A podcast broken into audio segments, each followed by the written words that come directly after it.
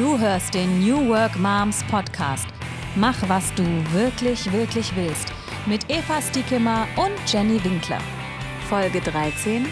Wie finde ich meinen Platz im Leben?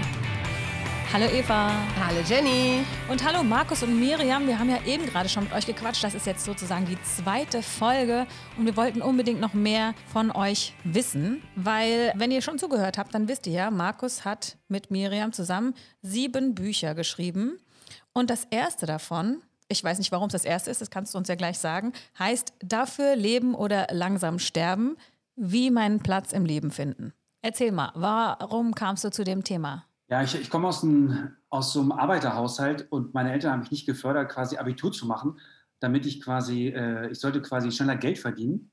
Und da ich aber nichts handwerklich konnte, haben die mich dann in so, eine, in so einen Verwaltungsjob gesteckt. Also ich war wirklich 17 und habe mich dann bei einer, bei einer Krankenversicherung beworben, weil ich auch nichts besser wusste. Meine Eltern haben mich da reingepusht und habe ich drei Jahre eine Ausbildung gemacht. Und das war für mich die Hölle. Also ich bin das erste Mal gestorben und ich dachte, wenn das das Arbeitsleben ist, dann äh, Prost Mahlzeit. Dann soll ich, dann frage ich mich, wie ich das bis 65 oder 67 durchhalten soll. Und ich war 17, also 50 Jahre. Und ich habe so viele Leute in den drei Jahren kennengelernt, die eigentlich tot sind. Also die eigentlich für mich tot waren. Also die, die einfach nicht das gemacht haben, was sie wirklich, wirklich wollten, beziehungsweise die nicht genau. wussten, was sie überhaupt da machen. Genau, genau. Also die, die Frage, was sie können oder wollen, das stand gar nicht mehr im, im Raum, sondern die haben teilweise Jahrzehnte einen, einen Nonsens gemacht, beruflich, der ihnen gar keine Freude gemacht hat, haben sie auch offen darüber gesprochen. Ähm, aber der nächste Schritt zu fragen, was, ich, was, was kann ich und was will ich eigentlich wirklich, der stellte sich schon gar nicht mehr. Das war schon so vergraben unter diesem, unter diesem Beamtenrotz, sage ich mal, unter, unter diesem ganzen Wulst von, hier arbeite ich, hier gehe ich hin und hier gehe ich hin, damit ich meine Kredite abbezahlen kann. Und das ist mein Sicherheitspaket. Und ich glaube gar nicht, dass es etwas gibt in dieser Welt, was mit Arbeit zu tun hat und gleichzeitig Freude bedeutet. Aber meinst du, die Menschen waren damit zufrieden? Nee, die waren nicht zufrieden. Die waren, die waren nicht zufrieden, aber die, die, es hat ihnen noch nie jemand erzählt, in dieser, in dieser Versicherung arbeiteten 150 Leute, das war eine Körperschaft öffentlichen Rechts. Und ich habe dann irgendwann mit 18 angefangen, Bücher zu lesen, weil ich gesagt habe, das kann nicht sein, dass ich jetzt quasi ins Berufsleben reingeworfen werde und 50 Jahre so leben muss. Das kann nicht sein, weil das, das kann man gar nicht aushalten. Und dann habe ich halt auch Leute gefragt und die Leute, niemand war zufrieden eigentlich. Ich würde sagen, ich habe es wieder in Statistiken gelesen, 70 Prozent der Arbeitnehmer sind nicht zufrieden damit. Aber der nächste Schritt zu fragen, gibt es vielleicht etwas in dieser Gesellschaft, was mir Spaß machen könnte? Diesen Luxus stellen sich viele gar nicht. Warum also, glaubst du? Das wäre zu schön, um wahr zu sein. Warum glaubst du, fragen die sich das nicht? Doch, ich glaube schon, dass sie sich das fragen, oder Jenny? Äh, nee, Markus hat ja gerade gemeint, er, äh, die stellen sich die Frage nicht. Oder vielleicht stellen sie sich die Frage, aber trauen sich dann nicht weiterzugehen. Was ist denn ihre Blockade? Was ist das, was sie davon abhält? Was glaubst du?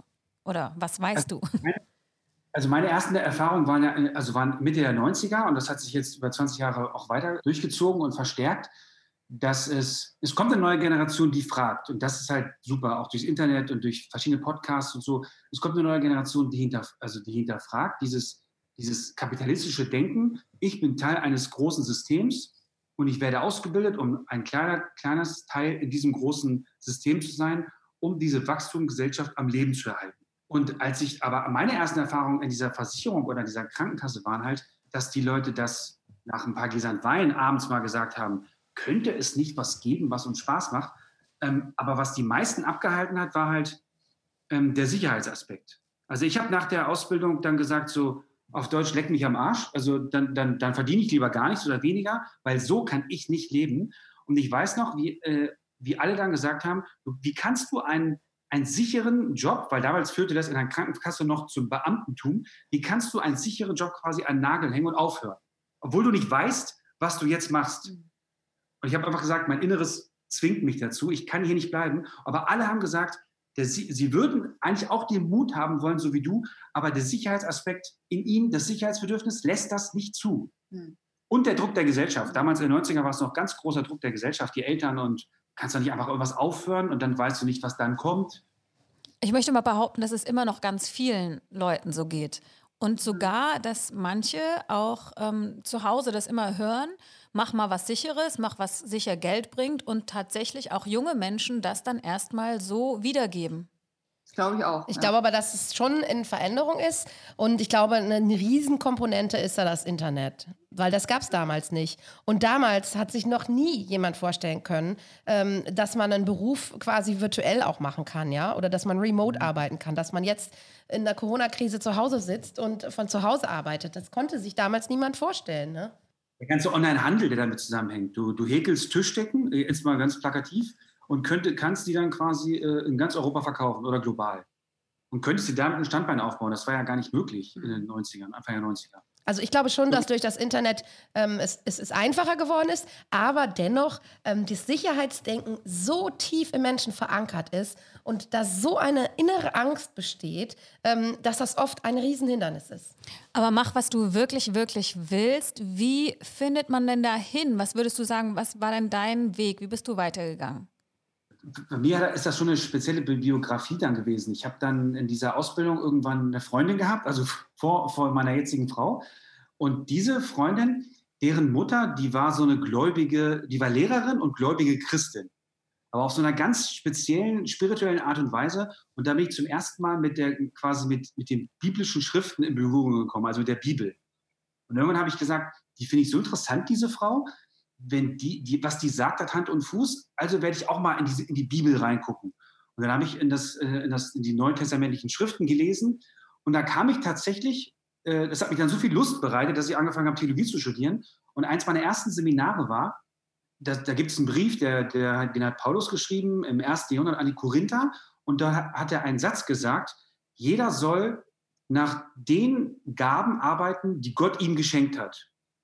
Und das war das erste Mal, dass ich sagte, das kann doch gar nicht sein. Also ich komme aus einer Versicherung raus, wo keiner traut, sich äh, zu fragen, was er wirklich kann. Jetzt studiere ich Theologie und ich lese aus, einem, aus, einer, aus einer Schrift, die 1900 Jahre alt ist, wo, wo einer philosophisch seinen Lesern seines Briefes mitteilt, Gott hat uns geschaffen und äh, dazu gehört, dass er uns Gaben in uns reingelegt hat und die sollen wir einsetzen, um diese Welt quasi zu verbessern und aufzubauen und zu kreieren. Das ist total spannend, dass du das sagst, weil ich glaube ja, dass ganz viele, die eigentlich, ähm, weiß ich nicht, sagen von sich selber, dass sie ganz gute Christen sind und jeden Sonntag in die Kirche gehen, aber eigentlich dieses Sicherheitsbedürfnis ausleben und vielleicht mh, diese eine Schrift oder diesen, diese Botschaft äh, nicht so ähm, gehört haben oder nicht so interpretiert haben bisher. Ja, genau, weil das Christentum ist natürlich ganz, ganz eng auch mit unserem kapitalistischen System zu tun also äh, zusammen, zusammen verbunden. Mhm. Was Paulus damals gesagt hat, der, der hat sich ja, der hat, später habe ich an dem Studium gelernt, dass er halt sich ganz stark auch von den griechischen Philosophen hat beeinflussen lassen. Und, und die Griechen hatten ja schon zwischen 300 und 500 vor Christus eine Demokratie, waren super innovativ, haben sehr weit gedacht. Und die Philosophen hatten einen ganz großen Stellenwert auch in der Gesellschaft. Und, und, und Platon und andere Philosophen haben halt verkündet, also den Sinn im Leben finde ich dadurch, dass ich herausfinde, wer ich bin. Aber mit dem Zuge der Industrialisierung ähm, und, den, und, und der, dem Siegeszug des kapitalistischen Systems haben wir diese Sachen wieder total vergessen. Dass es eigentlich um die Verwirklichung des Selbst geht und, und das Ich, was in mich hineingesetzt wurde und dass das einen Lebenssinn ausmacht. Und als ich mit meinen Eltern darüber gesprochen habe in den 90ern, da haben die mir einen Vogel gezeigt. Selbstverwirklichung, was für ein Quatsch. Ja, die sind halt anders aufgewachsen damals. Ne? Ich glaube, man muss es auch im Kontext sehen. Irgendwie, die waren so ja, die ja. Nachkriegsgeneration und dann die darauf folgen, das Wirtschaftswunder, die haben halt geschafft und geschafft. Und damals eben, da waren die Frauen zu Hause, haben sich um die Kinder gekümmert und die Männer sind arbeiten gegangen und dann ne, hat sich das so langsam verändert. Aber es war ein anderer geschichtlicher Kontext. Und ich finde es halt geil, dass wir jetzt in so einer Art Renaissance sind, wo es eben wieder, ne, mhm. wie damals, eben ja. neu losgeht und man sich nochmal neu aufstellen kann. Dass man selber auch wichtig ist dabei, das finde ich auch total spannend. Ne? Also, dass es eben nicht darum geht, einfach nur Geld zu verdienen und irgendwie gut zu leben, sondern dass man selber sich so für wichtig nimmt, erstmal zu gucken, wer bin ich denn? Das äh, finde ich sehr spannend. Und wir haben damals auch sogar in der Gemeinde ein Gabenseminar gemacht. Das weiß ich auch noch sehr gut. Könnt ihr euch noch daran erinnern? Ja, ja, auf jeden Fall. Ja, auf jeden Fall. Ne? Und das also haben wir auch in unserem vorletzten Podcast haben wir auch über Gaben geredet, ne? Wie wichtig das einfach auch ist, ne? In seiner Bestimmung. Wie würdet ihr denn sagen, wie findet man seine Gaben? Wie findet man das heraus? Miriam, wie hast du deine Gaben gefunden? Also da gibt es natürlich ganz unterschiedliche Möglichkeiten. Ne? Also es gibt ja einmal Gaben, die man irgendwie ja wie geschenkt bekommen hat, so genetisch, genetisch bedingt, sage ich mal. Dann gibt es Dinge, die man erlernen kann noch zusätzlich. Ähm, man kann das ganz einfach eigentlich herausfinden, indem man schaut, was, was einem einfach Freude macht, wo man, wo man selbst auch etwas sich gestärkt fühlt, wenn man etwas tut. Und eigentlich hat man nicht das Gefühl, man gibt, sondern in dem Moment, in dem man was gibt, empfängt man eigentlich. Und das ist immer schon so ein guter Hinweis darauf, dass das was ist, was meiner Stärke entspricht. Weil wenn ich in meinen Stärken arbeite, ist mich natürlich lange nicht so anstrengend und mich so viel Kraft kostet, ähm, wie wenn ich Dinge mache, die überhaupt nicht meinen Stärken, weil die laugen mich aus. Aber es gibt ganz viele ähm, in unserem Buch oder was Markus geschrieben hat, gibt es auch ganz viele Fragetools, wo man sich mit beschäftigen kann, wo man einfach nach Zielgruppen zum Beispiel fragen kann, wo ganz viele Zielgruppen abge, abgedruckt sind und man einfach vom Bauchgefühl heraus, das ist immer, glaube ich, das Wichtigste in diesen Fragebögen, aus dem Bauchgefühl heraus sagt, ja, diese Zielgruppe liegt mir am Herzen. Meinetwegen Kinder oder Senioren oder New Work Moms oder was auch immer. Es kann ganz unterschiedlich sein. Wo klopft mein Herz höher? Und dann hat man wieder einen, einen Punkt dazu bekommen. Und so gibt es, glaube ich, ganz viele Möglichkeiten, immer dem immer näher zu kommen, was man eigentlich machen möchte. Und du hast einen Fragebogen entwickelt, Markus, oder wie? Habe ich das richtig verstanden? Ja, in dem Buch habe ich so zwei, drei Fragebögen entwickelt, genau, die ganz einfach helfen herauszufinden, was könnten deine Stärken und, und auch, auch die Stärken deiner, deinem Persönlichkeitstyp sein. Und dann gebe ich auch Hinweise auf weitere Tests, weil da gibt es ja, da kann man ja jahrelang in Studien ein, ein, ähm, eintreten. Und da gibt es ja wahnsinnig komplizierte Tests, die man auch dann vom Professionell noch machen kann. Aber das Buch ist so ein Einstieg in das Thema, durch Fragebogen herauszufinden, was kann ich, was kann ich nicht, wo fühle ich mich wohl, was sind auch Stärken, natürliche Stärken meiner Persönlichkeit. Und, ähm, und daran kann man dann anfangen, mit zu arbeiten und auszuprobieren. Aber letztendlich hast du ja auch erstmal äh, deinen Weg so äh, bestritten und hast ausprobiert. Ja, genau. Also ich, ich hatte das Glück damals im Theologiestudium, weil ich der einzige Student war in meinem Semester, der, diese, der, der das so interessant fand im ersten Semester, diese Thematik, dass es schon in, in antiken Schriften quasi verankert ist, dass ich dann so auf so einen Professor aus den USA gestoßen ist, der war Gastdozent und der hat dann mit mir alle Persönlichkeitstests gemacht, die es auf dem Markt gab. Nein, wirklich? Das ist ja cool. Nichts dafür bezahlen, weil er meinte, er findet das Thema auch interessant. Will das, das Testkaninchen. Wenn ich Interesse habe, und so habe ich, hab ich halt ganz viele gemacht und bin dann an einem hängen geblieben, vom Gallup-Institut, der mir geholfen hat, auf, auf ganz einfache Art und Weise fünf Persönlichkeitsstärken herauszufinden. Und die habe ich dann wirklich einfach ausprobiert. Mhm.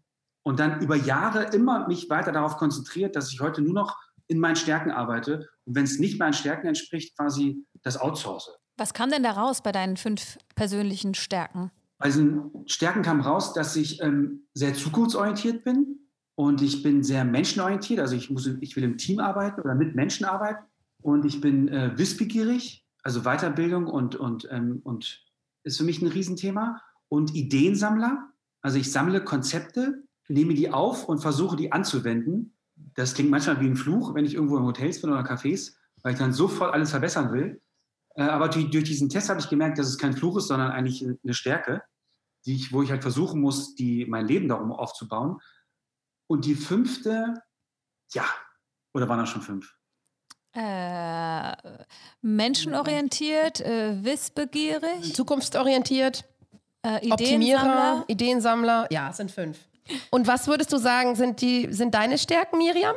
Du fandst diese Art von Test aber auch für dich nicht so hilfreich. Deswegen gibt es ja ganz verschiedene, die ja, wir auch anbieten. Genau, das stimmt. Ich kann es ehrlich gesagt nicht mehr sagen. welchen Test also, du, fandst du denn? Was mich, äh, mit was ich mich sehr stark beschäftigt habe, das ist natürlich mehr, geht dann mehr auf die Persönlichkeit, das ist das Enneagramm. Das bitte, was nochmal? Das Enneagramm. Ich weiß nicht, ob ihr das kennt. Wie heißt das? das Enneagramm. Enneagramm. Da geht es um neun verschiedene Persönlichkeitstypen, die dich als Persönlichkeit ausmachen. Da kannst du dich dann so einordnen in so verschiedene ähm, äh, Nummern sozusagen. Und das hat mir total geholfen, mich selber zu verstehen.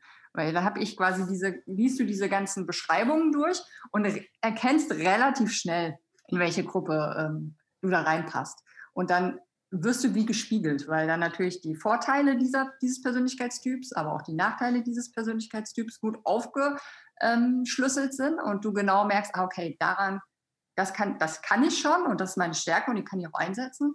Und ähm, auf der anderen Seite ist das aber auch eine Schwäche. Also jede Stärke hat ja auch eine Schwäche und umgekehrt. Also zum Beispiel bei mir ist es, ich bin sehr ähm, detailverliebt, sage ich mal. Ne? Also ich bin sehr mikroorganisiert Ganz im Gegensatz zu Markus. Markus ist mak makro organisiert, ich bin halt der absolute Mikrotyp. Alles bis ins Detail geplant und alles muss ganz genau strukturiert sein und ähm, ganz genau aufgeschrieben sein. Und das ist auf der einen Seite natürlich auch wie ein Fluch manchmal, klar. Weil, ganz schön ja zeitaufwendig, oder? Genau, zeitaufwendig, es kann dich stressen, aber man muss halt die Stärke daran halt sehen. Ne? Also ich habe dann halt zum Beispiel damals in der Gemeindearbeit war mein Schwerpunkt halt zum Beispiel das Programming. Also ich habe alle Events organisiert, von vorne bis hinten, alle Absprachen, alle Abläufe, mit allen Teams die ganzen Ab Absprachen gehabt und alles floss bei mir zusammen, weil das halt meine Stärke war, ja, und ich das geliebt habe.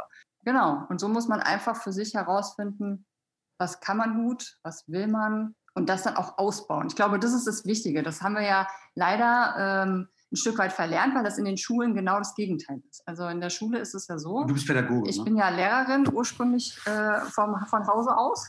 Da ist es eben so, dass die Schwäche, die Konzentration ist ja auf die Schwächen. Die Schwächen sollen verbessert werden. Es ist nicht so, dass die Stärken bestärkt werden. Also wenn du jetzt schon gut schreiben kannst, dann wird das in den meisten Fällen nicht gefördert, sondern wenn du dann schlecht in Mathe bist, wirst du in Mathe. Kriegst du in Mathe Nachhilfe. Mhm. Genau. Also das ist ja genau das Gegenteil. Es macht natürlich ein bisschen vielleicht auch Sinn, aber ähm, die Stärken zu fördern schon im Schulsystem wäre, glaube ich, eine ideale Sache. Hast du da ähm, eine Idee von einem äh, alternativen Schulsystem, wo du sagst, da ist es anders? Ich habe mich damit auseinandergesetzt. Also auf jeden Fall. Also deswegen gibt es ja viele Länder, die bei der PISA-Studie besser abschneiden als wir, vor allem die Skandinavier. Mhm. Und die haben, ähm, ich bin jetzt Mitglied in so einem Think Tank, von so einem schwedischen Think Tank. Und da haben wir uns viel mit Bildungssystemen beschäftigt in, in, bei, so einem, bei, so einem, bei so einem Wochenende. Und da haben die das schwedische und finnische ähm, Bildungssystem erklärt.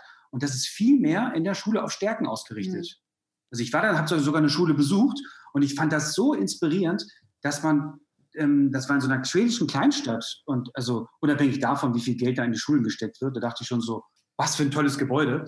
Und da wird ab der 10. Klasse ähm, wird herausgefunden, was sind deine Stärken und dann wird der Bildungsweg geht dann bis zur 13. weiter in deinen Stärken. Und man wird, also ab der 10. wird separiert. Das heißt, man dann, muss äh, dann nicht mehr alles machen, man muss dann nicht mehr. Ja, alles machen sich nee, durchkämpfen. Genau. Oh, das finde ich so sinnvoll. Also ich finde ja auch so eine Grundbildung ist ja gut, ne? Also dass man mhm. bis zu Klar, rechnen, schreiben, Beispiel, lesen, ne? Logo. Aber das alles zum Beispiel, was, was ich in Mathe in der Oberstufe gemacht habe, das habe ich nie wieder im Leben gebraucht und es hat mich fertig gemacht und es hat einen kleinen gemacht und es hat einen, einen äh, irgendwie, ja, es hat einen nicht bestärkt in der Positivität, in den guten Sachen, die man kann. Ja, ich konnte immer gut Sprachen äh, das hätte ich nur machen sollen. Das wäre geil gewesen. Ne? Aber so, ich finde es auch ganz, ganz schlimm, dass dann, die dass dann die Stärken eben nicht noch mehr ausgebaut werden, sondern die Schwächen. Ne? Es gibt große auch Thinktanks, die sich damit beschäftigen und das politisch fordern, also mit, auch mit Büchern und, äh, und, und Pamphleten, dass das Schulsystem in diese Richtung geändert werden muss.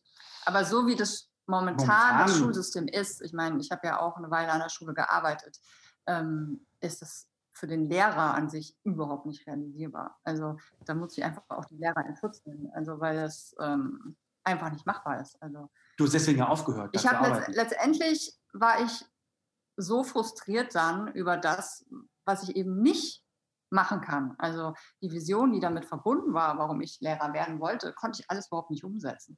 Also ich hätte theoretisch dann irgendwie an eine Privatschule gehen müssen oder was auch immer, aber an normalen schulischen, staatlichen System wirst du einfach als Lehrer wie ausgelutscht und ähm, ja, du hast eigentlich keine Chance. Also wenn du nicht gute Eltern hast, die viel Zeit haben und sich mit einsetzen ähm, für die Kinder und Förderung mit übernehmen, hast du keine Chance. Also das ist ganz schwierig. Mhm. Ja, das, das, hat, das habe ich besser gelernt, weil das Schulsystem noch so auf diesen Kapitalismus äh, eingepfropft ist. Und im kapitalistischen System nach der Industrialisierung geht es darum, ein Räder für dieses große Ganze zu schaffen. Es geht nicht herauszufinden, was du wirklich gut kannst. Es geht darum, dass du ein Performer in diesem System wirst, hm. in dieser auf Wachstum programmierten Gesellschaft. Ja. Und das kommt jetzt ans Ende. Aber das schränkt das einen ja dann auch total ein. Ne? Also es schränkt mich ja dann ein, in dem herauszufinden, äh, wo ist denn mein Platz und was möchte ich wirklich, wirklich, was sind meine Gaben und wie erlebe ich eben diese Freude, diese Leichtigkeit, dieses, ähm, naja, dass ich auch dann was zurückbekomme, wenn ich das gebe, was ich wirklich kann. Oder? Also, was, wie würdet ihr denn jemanden bestärken, der vielleicht sich auf den Weg machen möchte, der sagt, okay, ich möchte jetzt eigentlich wirklich das herausfinden oder das machen, was ich kann, wozu ich bestimmt bin vielleicht auch. Ja, ich muss erst mal losgehen, ich weiß nicht genau wie. Also der Weg ist eigentlich, das habe ich in Gesprächen gemerkt, ähm, dass es gar nicht so komplex ist, wie viele denken. Also, die, also viele Menschen, also als erstes empfehle ich immer erstmal Literatur zu lesen, die dich ermutigt. Und da gibt es wunderbare Bücher, nicht nur unser, auch äh, wunderbare Bücher. Ähm, wie schaffe ich es, aus diesem Status quo, in dem ich gefangen bin, auszubrechen? Und das, diese Bücher beginnen alle damit eigentlich, dass sie äh, beleuchten, wo du gerade stehst und, und welchen Werten du folgst und wie du da ausbrechen kannst. Ähm, auch welcher Druck aus, von außen auf dich zukommt, äh, auf, dich, auf dich einwirkt, dass du nicht ausbrichst, mhm. weil du dann, dann zum Beispiel deine Eltern dann enttäuscht sind oder wie auch immer, oder dein Freundeskreis dann realisiert, dass du plötzlich weniger verdienst, weil es oftmals mit, oftmals mit einem Einkommensverlust oder Einkommensreduzierung einhergeht, wenn man plötzlich aus dem festen Job rausgeht und erstmal was macht, was einem Spaß macht. Ja, und vielleicht ja, sein ganzes Leben ja auch erstmal, ähm, na, wie nennt man das? Also seinen Lebenswandel ja auch erstmal einschränken muss, ne? Ja, genau, genau. Ähm, und, da, und dann ist das Zweite, äh, äh, dass man sich Gleichgesinnte sucht. Und das ist natürlich in Städten wie Köln, München und, und, und, und Berlin. In den großen Städten ist es ja überhaupt kein Problem, durch, durch Meetups zu finden, wo Leute auch auf dieser Reise sind. Mhm. Also Coworking Spaces. Heute gibt es ja so viele Möglichkeiten. In Berlin kannst du ja jeden Tag drei Events besuchen, die nicht mal was kosten wo, wo, wo man Leute trifft, die sich auch auf diese Reise machen. Aber dennoch ist es eine Subkultur. Also als ich mich damals selbstständig gemacht habe, ja. da habe ich gedacht, ich bin die Einzige in ganz Deutschland, die einzige Mutter, die sich selbstständig die macht, sich selbstständig und, die macht. Und, und, die Fragen hat. Ja. Und man denkt erstmal so, weil der ganze Freundeskreis angestellt ist, bla bla bla und so weiter. Und, ähm, aber man entdeckt dann ja auch erst ne, so diese Sachen für ja, sich. Genau. Oder gründet halt sein eigenes Netzwerk. Oder gründet halt sein eigenes Netzwerk, genau. Ja, genau. Ja, klar, wenn man so entrepreneurmäßig drauf ist wie du oder ihr. Ähm, aber die meisten Leute kann ich nur empfehlen, wenn man anfängt, was zu lesen, sich damit zu beschäftigen und, ähm, und dann diese Themen googelt. Und in jeder Stadt gibt es, jeder größeren Stadt gibt es Meetups inzwischen, wo man sich mit Leuten treffen kann, wo, wo, wo Leute, ähm, die Fuck-Up-Nights, für die war ich auch tätig oder bin immer noch tätig, die es in jedem größeren Städten gibt, wo, wo, wo man quasi Gleichgesinnte trifft. Hm. Dass man erstmal bestärkt wird. Man ist nicht allein. Genau, man ist nicht allein. Falls in meinem Freundeskreis alles Angestellte sind, dann muss ich wohl oder übel ähm, meinen Freundeskreis erweitern. Denn ich brauche andere Menschen auf dieser Reise, die mich bestärken. Und dieser Community-Gedanke, den habt ihr ja schon sehr früh auch entdeckt. Ne? Also damals mit der Gemeinde, die ihr gegründet habt, also da wart ihr eigentlich schon die Vorreiter. Ihr habt was, ich weiß auch noch, dass du damals gesagt hast, ihr müsst alle eure Jobs kündigen und jetzt nur noch was ganz Cooles machen und alle. also, äh, aber ihr wart schon Vorreiter in der Zeit, ne? Also ihr habt das schon früh kapiert. Das war auf jeden Fall damals. Also wir haben ja dieses Thema eigentlich mit diesem Buch schon, das ist ja jetzt schon zehn Jahre Zehn Jahre, zehn Jahre her, ungefähr her, als wir dieses Thema dann quasi auf den Tisch gebracht haben und gesagt haben, Leute, ähm, schaut, was macht euch Spaß. Und ich glaub, glaube, bei uns haben dann wirklich echt viele ihren Job gekündigt und haben sich selbstständig gemacht. Das war schon eine hohe Prozentzahl, ähm, die wir da auch einfach gefördert haben und gesagt haben, probier es aus. Und wir haben natürlich auch den Leuten die Möglichkeit gegeben, bevor sie diesen Schritt gegangen sind, innerhalb der Gemeinschaft, sage ich mal, ihre Stärken auszuprobieren. Also zum Beispiel, wenn jemand grafisch, Grafikdesign ähm, affin war oder da äh, Gaben hatte und Stärken hatte, dann haben wir die genau an diesem Punkt eingesetzt und haben ihnen die Möglichkeit gegeben, sich zu verwirklichen, sich auszuprobieren. Und sie hatten dann wie so eine kleine Spielwiese sozusagen, um dann auch vielleicht entscheiden zu können, ah ja, das könnte wirklich auch mein Beruf werden.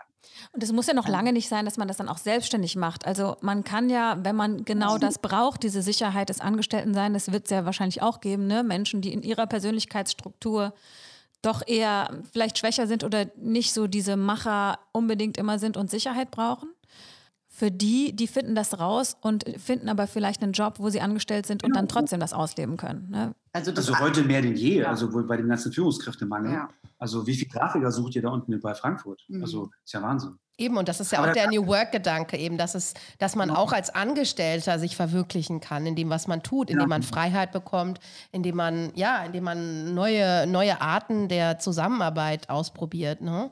Und ähm, das finde ich auch einen ganz tollen Gedanken. Und da wünsche ich mir, dass sich das wirklich in der Gesellschaft auch durchsetzt, sodass es jetzt nicht oder oder ist, sondern man arbeitet in dem, was einem liegt, was einem Spaß macht. Und ob das jetzt angestellt oder selbstständig ist, ne, ist dann letztendlich egal. Das ist schon interessant zu sehen, wenn man da mit Geschäftsführern zusammensitzt, von auch eher konservativen Unternehmungen, die halt sagen, wie sie von amerikanischen Unternehmungen, die rüberkommen, unter Druck gesetzt werden. Also gerade in großen Städten, die, die Büros von Facebook, von Google, von Spotify und wie deutsche Unternehmen unter Druck gesetzt werden, weil die amerikanischen Unternehmen oder in Berlin zum Beispiel WeWork, wie viele Leute, die gut ausgebildete Leute, die abziehen, weil die ganzen Leute halt in diesen Unternehmungen arbeiten wollen, weil die diesen New Work-Gedanken schon viel weiter also, äh, integriert haben. Und jetzt werden deutsche Unternehmen, da gibt es Statistiken drüber, quasi gezwungen, nachzuziehen, sonst damit sie überhaupt Leute finden.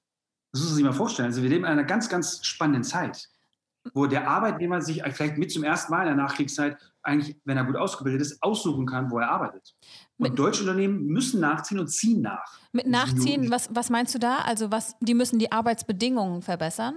Genau, genau. Also das nicht nur Müsli anbieten, kostenlos, sondern, sondern flexiblere, flexiblere Arbeitsmodelle, äh, mehr, mehr, mit, mehr Mitspracherecht, dass ich von zu Hause arbeiten darf, dass ich, dass ich, ähm, dass auch Arbeitnehmer äh, entscheiden dürfen, habe ich einen fixen Arbeitsplatz oder, oder habe ich auch nur so ein, so ein Hotdesk, dass die Räume anders gestaltet werden, dass, dass sie gemütlicher sind und, und, ähm, und nicht nur so ein Kaffeesack äh, und ein Kicker, sondern halt äh, so psychologisch durchdachte Arbeitsplätze. Ich hatte letztens einen Vortrag in, in, in, München und äh, da sprach ich dann äh, auf der Taxifahrt mit einem und der hat gesagt, dass dass ein großer deutsches Aktienunternehmen, muss ich ja jetzt nicht nennen, jetzt sogar in München so weit unter Druck ist durch diese amerikanischen Unternehmen, dass sie ihren Arbeitnehmern sogar, äh, wenn sie in der Arbeit sind, zu Hause die Wohnung putzen, äh, Essen liefern, alles kostenlos und die Wäsche machen.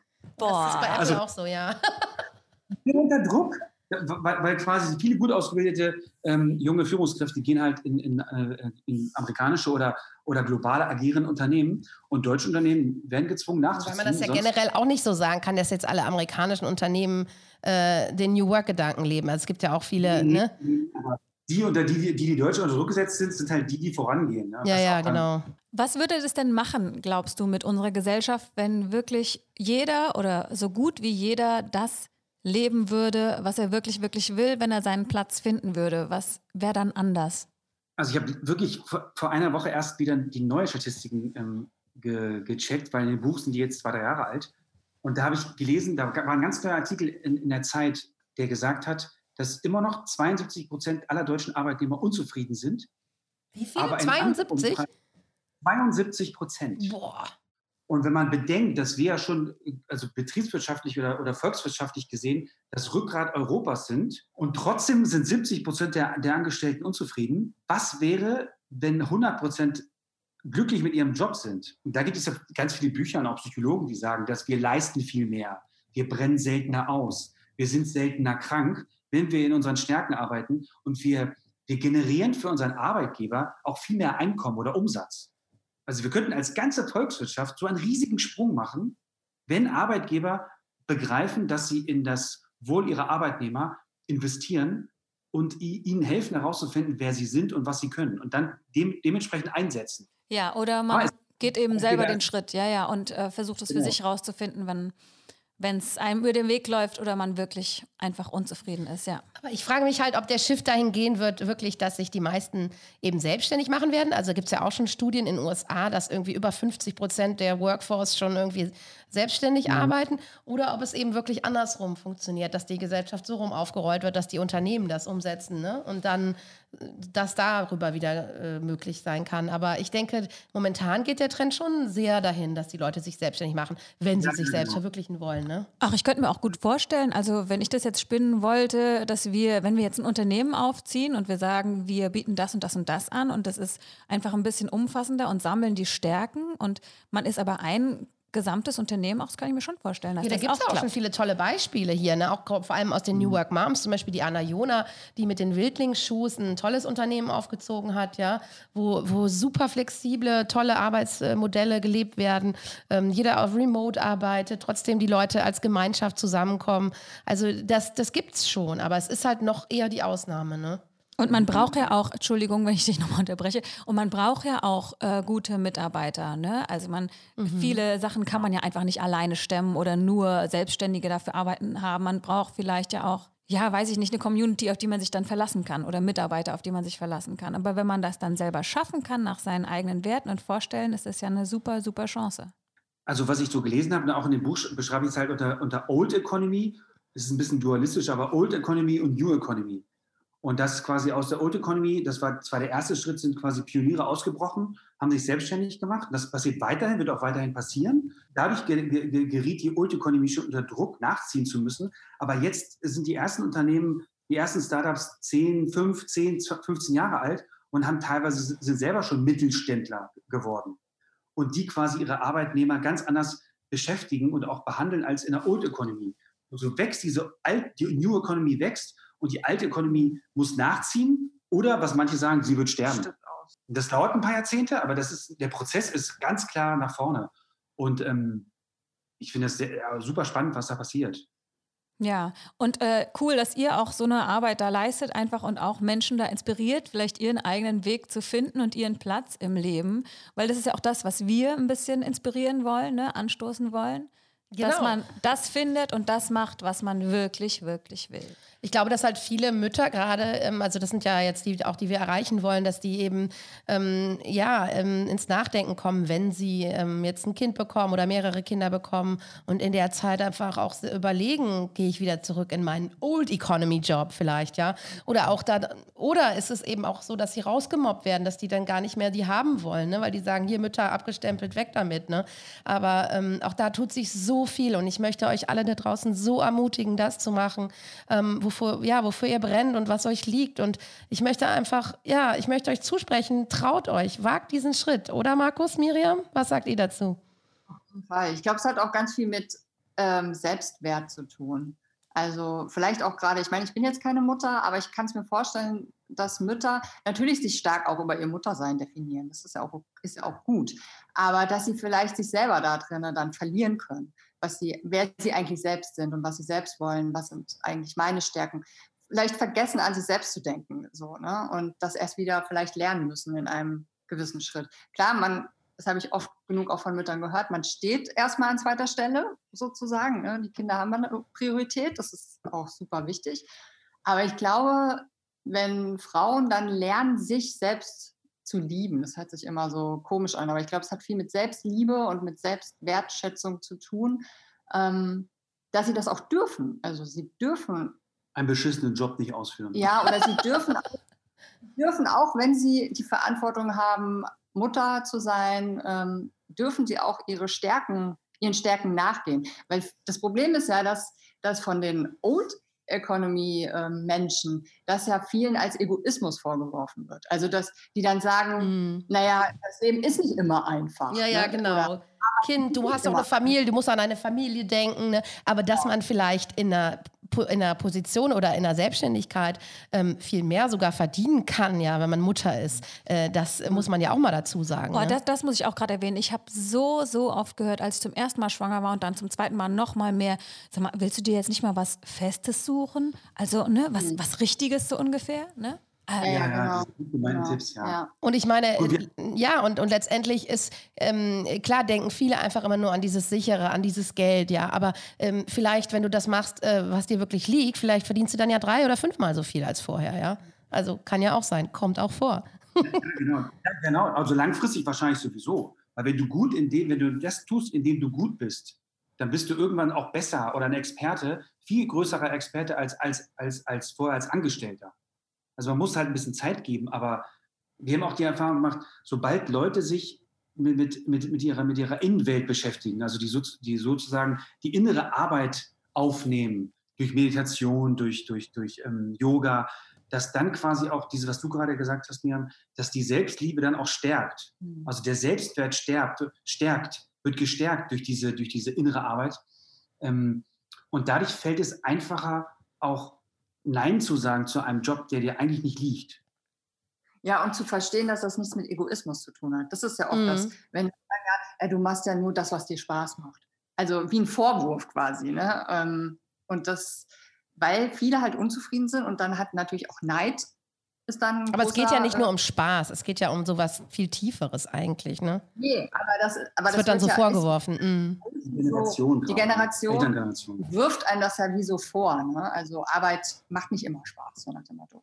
Aber ähm, es geht ja um Sinn und es geht ja um innere Erfüllung, um Genau, darum ja, geht es nämlich. Mhm. Und sich frei zu fühlen und leicht zu fühlen und sinnvoll zu fühlen. Und das hat halt überhaupt nichts mit Egoismus zu tun. Und gerade wenn man in diesen Prozess reinkommt und das immer mehr erkennt, und ähm, dann führt es ja auch dazu, dass ich das ja mache, weil ich der Welt oder wem auch immer dienen will damit. Also das, das, das Dienen hat da, finde ich, einen total äh, hohen Aspekt bei dem Ganzen. Also es geht nicht um mich selbst bei dem Ganzen. Es geht eigentlich nicht um Selbstverwirklichung. Das ist ja nicht mein Ziel. Wenn ich mich selbstständig mache, geht es eigentlich, glaube ich, nicht letztendlich um Selbstverwirklichung, dass ich dabei jetzt groß rauskomme und ich auf der Bühne stehe und ich und ich und ich. Das hat, glaube ich, keine, keine Dauerhaftigkeit oder es ist nicht von Dauer, sondern es geht um die Perspektive, was will ich damit? Wem tue ich damit Gutes? Für wen kann ich damit da sein? Also das ist für mich eigentlich der wichtige Blickricht Blickwechsel für mich. Ja, ich finde das total ja. schön, dass du auch gesagt hast, eben, dass es nicht mit Egoismus zu tun hat, weil viele Mütter ja auch gerade ne, so, sich da so belastet fühlen und denken, ich kann jetzt nicht mich selbst verwirklichen, jetzt ist die Zeit für die Kinder. Ne? Aber ich finde es ganz gut mit dem ähm, Platz in der Welt finden. Das heißt ja auch, dass man das eben nicht alleine macht, sondern diesen Platz zu finden mit allen irgendwie gemeinsam. Das beinhaltet das für mich, oder? So ist es ja auch gemeint. Auf jeden Fall, weil es ja dieses, auch dieses Ergänzende hat. Ne? Nicht jeder hat die gleichen Stärken, jeder ist anders. Jeder hat eine andere Persönlichkeit. Auch jeder Persönlichkeitstyp, ähm, es, kann, es können Menschen, zwei Menschen die gleiche Gabe haben, die gleiche Stärke, aber weil sie ein ganz anderer Persönlichkeitstyp sind, wird diese Stärke wieder auf eine ganz andere Art und Weise in einer ganz anderen Zielgruppe eingesetzt. Und so können sich alle eigentlich ergänzen zu so einem gesunden Ganzen sozusagen. Ne? Das Problem ist halt, dass wir so stark von der Metanarrative des Kapitalismus geprägt sind, dass wir das fast nicht schaffen zu hinterfragen. Und im Kapitalismus seit 1850 ungefähr, seit der Industrialisierung jetzt auf dem Kontinent, ähm, ist es so, dass man nennt das den Homo economicus. Der Mensch ist, Individualität wird mega groß geschrieben, aber eigentlich auch wiederum nicht. Denn ich bin eigentlich nur äh, ein kleines Rad in einem viel größeren Rad. Und wenn wir das, diese, diese, diese kapitalistische Sicht mal ablegen oder versuchen abzulegen, dann, dann finden wir, und damit habe ich mich gerade für, für ein anderes Buch beschäftigt, dann finden wir eben die Sachen, die ich vorhin schon gesagt habe in antiken Schriften. Und das, dasselbe habe ich im Judentum gefunden. Dasselbe hat Buddha sogar gesagt, dass jeder einen Platz in der Welt ausführt, den nur er ausfüllen kann.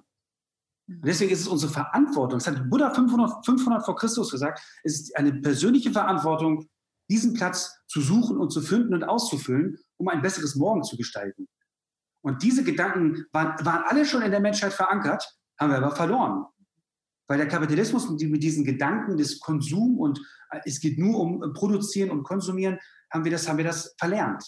Und jetzt müssen wir das wieder, jetzt kommt das hier in die Gesellschaft rein und das ist super wichtig. Aber wir kennen es oft durch, durch unsere Eltern, die halt, die halt mit diesen komischen, kapitalistisch geprägten Gedanken kommen, das ist aber egoistisch. Hm. Das ist halt, das ist halt Nonsens, das stimmt nicht. Weil erwartet wird, dass man funktioniert.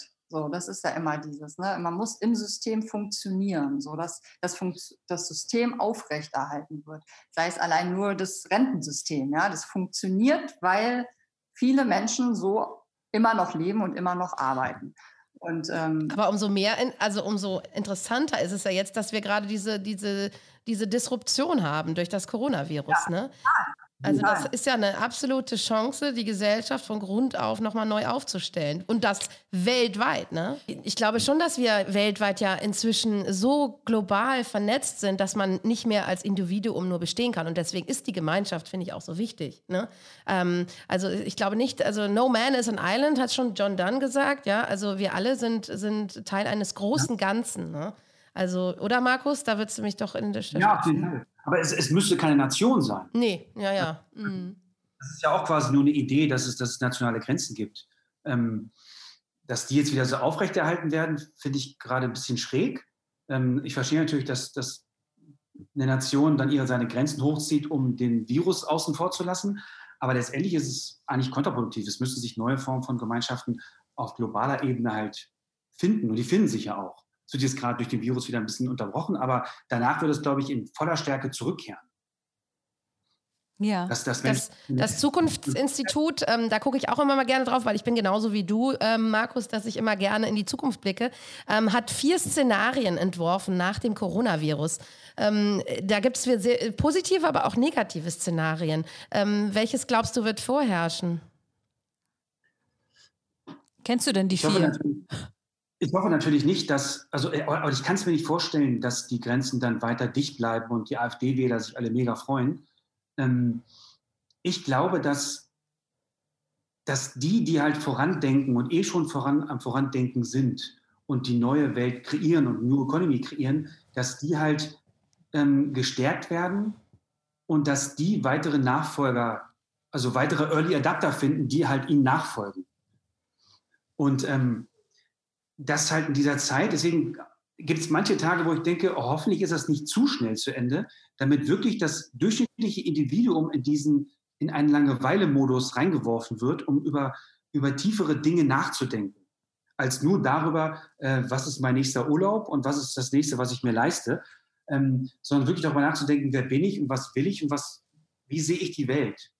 Und ähm, ich bin natürlich mehr mit Leuten vernetzt, die die Welt von morgen kreieren wollen und äh, die jetzt schon durch diese Krise in dem Sinne Gas geben und mehr zugehört werden. Also plötzlich werde ich auch von verschiedenen Leuten mehr um meine Meinung gefragt als jemals zuvor, weil ich halt ein holistisches Bild habe, wie ich die Welt sehe. Und da sehe ich einen gewissen Hunger und ich hoffe, dass dieser Hunger dazu führt, dass Menschen durch diese Corona-Krise auch ein Stück weit in eine persönliche Krise kommen und dann tiefere Antworten suchen, als sie vorher vielleicht überhaupt gefragt haben. Und dass deswegen das Ganze uns nach vorne führt in eine Gemeinwohlwirtschaft und nicht in so einen Kapitalismus, in dem wir momentan noch sind. Und ähm, dass Menschen sich selbstständig machen und wirklich fragen, was, wie können sie die Welt von morgen gestalten. Und sie sich eben auf den Weg machen, um herauszufinden, was sie wirklich, wirklich wollen.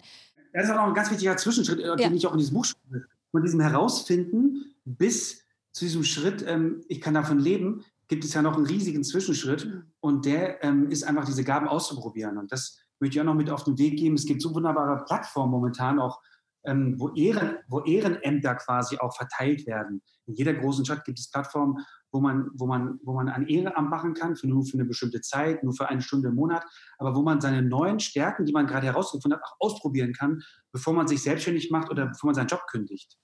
Also dieses Ding, so diese neuen Stärken herauszufinden, sich mit anderen zu vernetzen, die das schon machen, ist heute einfacher möglich als jemals zuvor, weil es halt so viele Online-Plattformen gibt, die auch, auch Ehrenämter verteilen. Dieser Ehrenamtsgedanke, um nochmal darauf zurückzukommen, finde ich eine total gute Idee. Also neue Skills, neue Gaben, die man für sich herausgefunden hat, einfach auszutesten als Ehrenamt, weil das leitet uns total gut rüber zu unserem Good Deed of the Week. Und da möchten wir euch einfach fragen, was unterstützt ihr?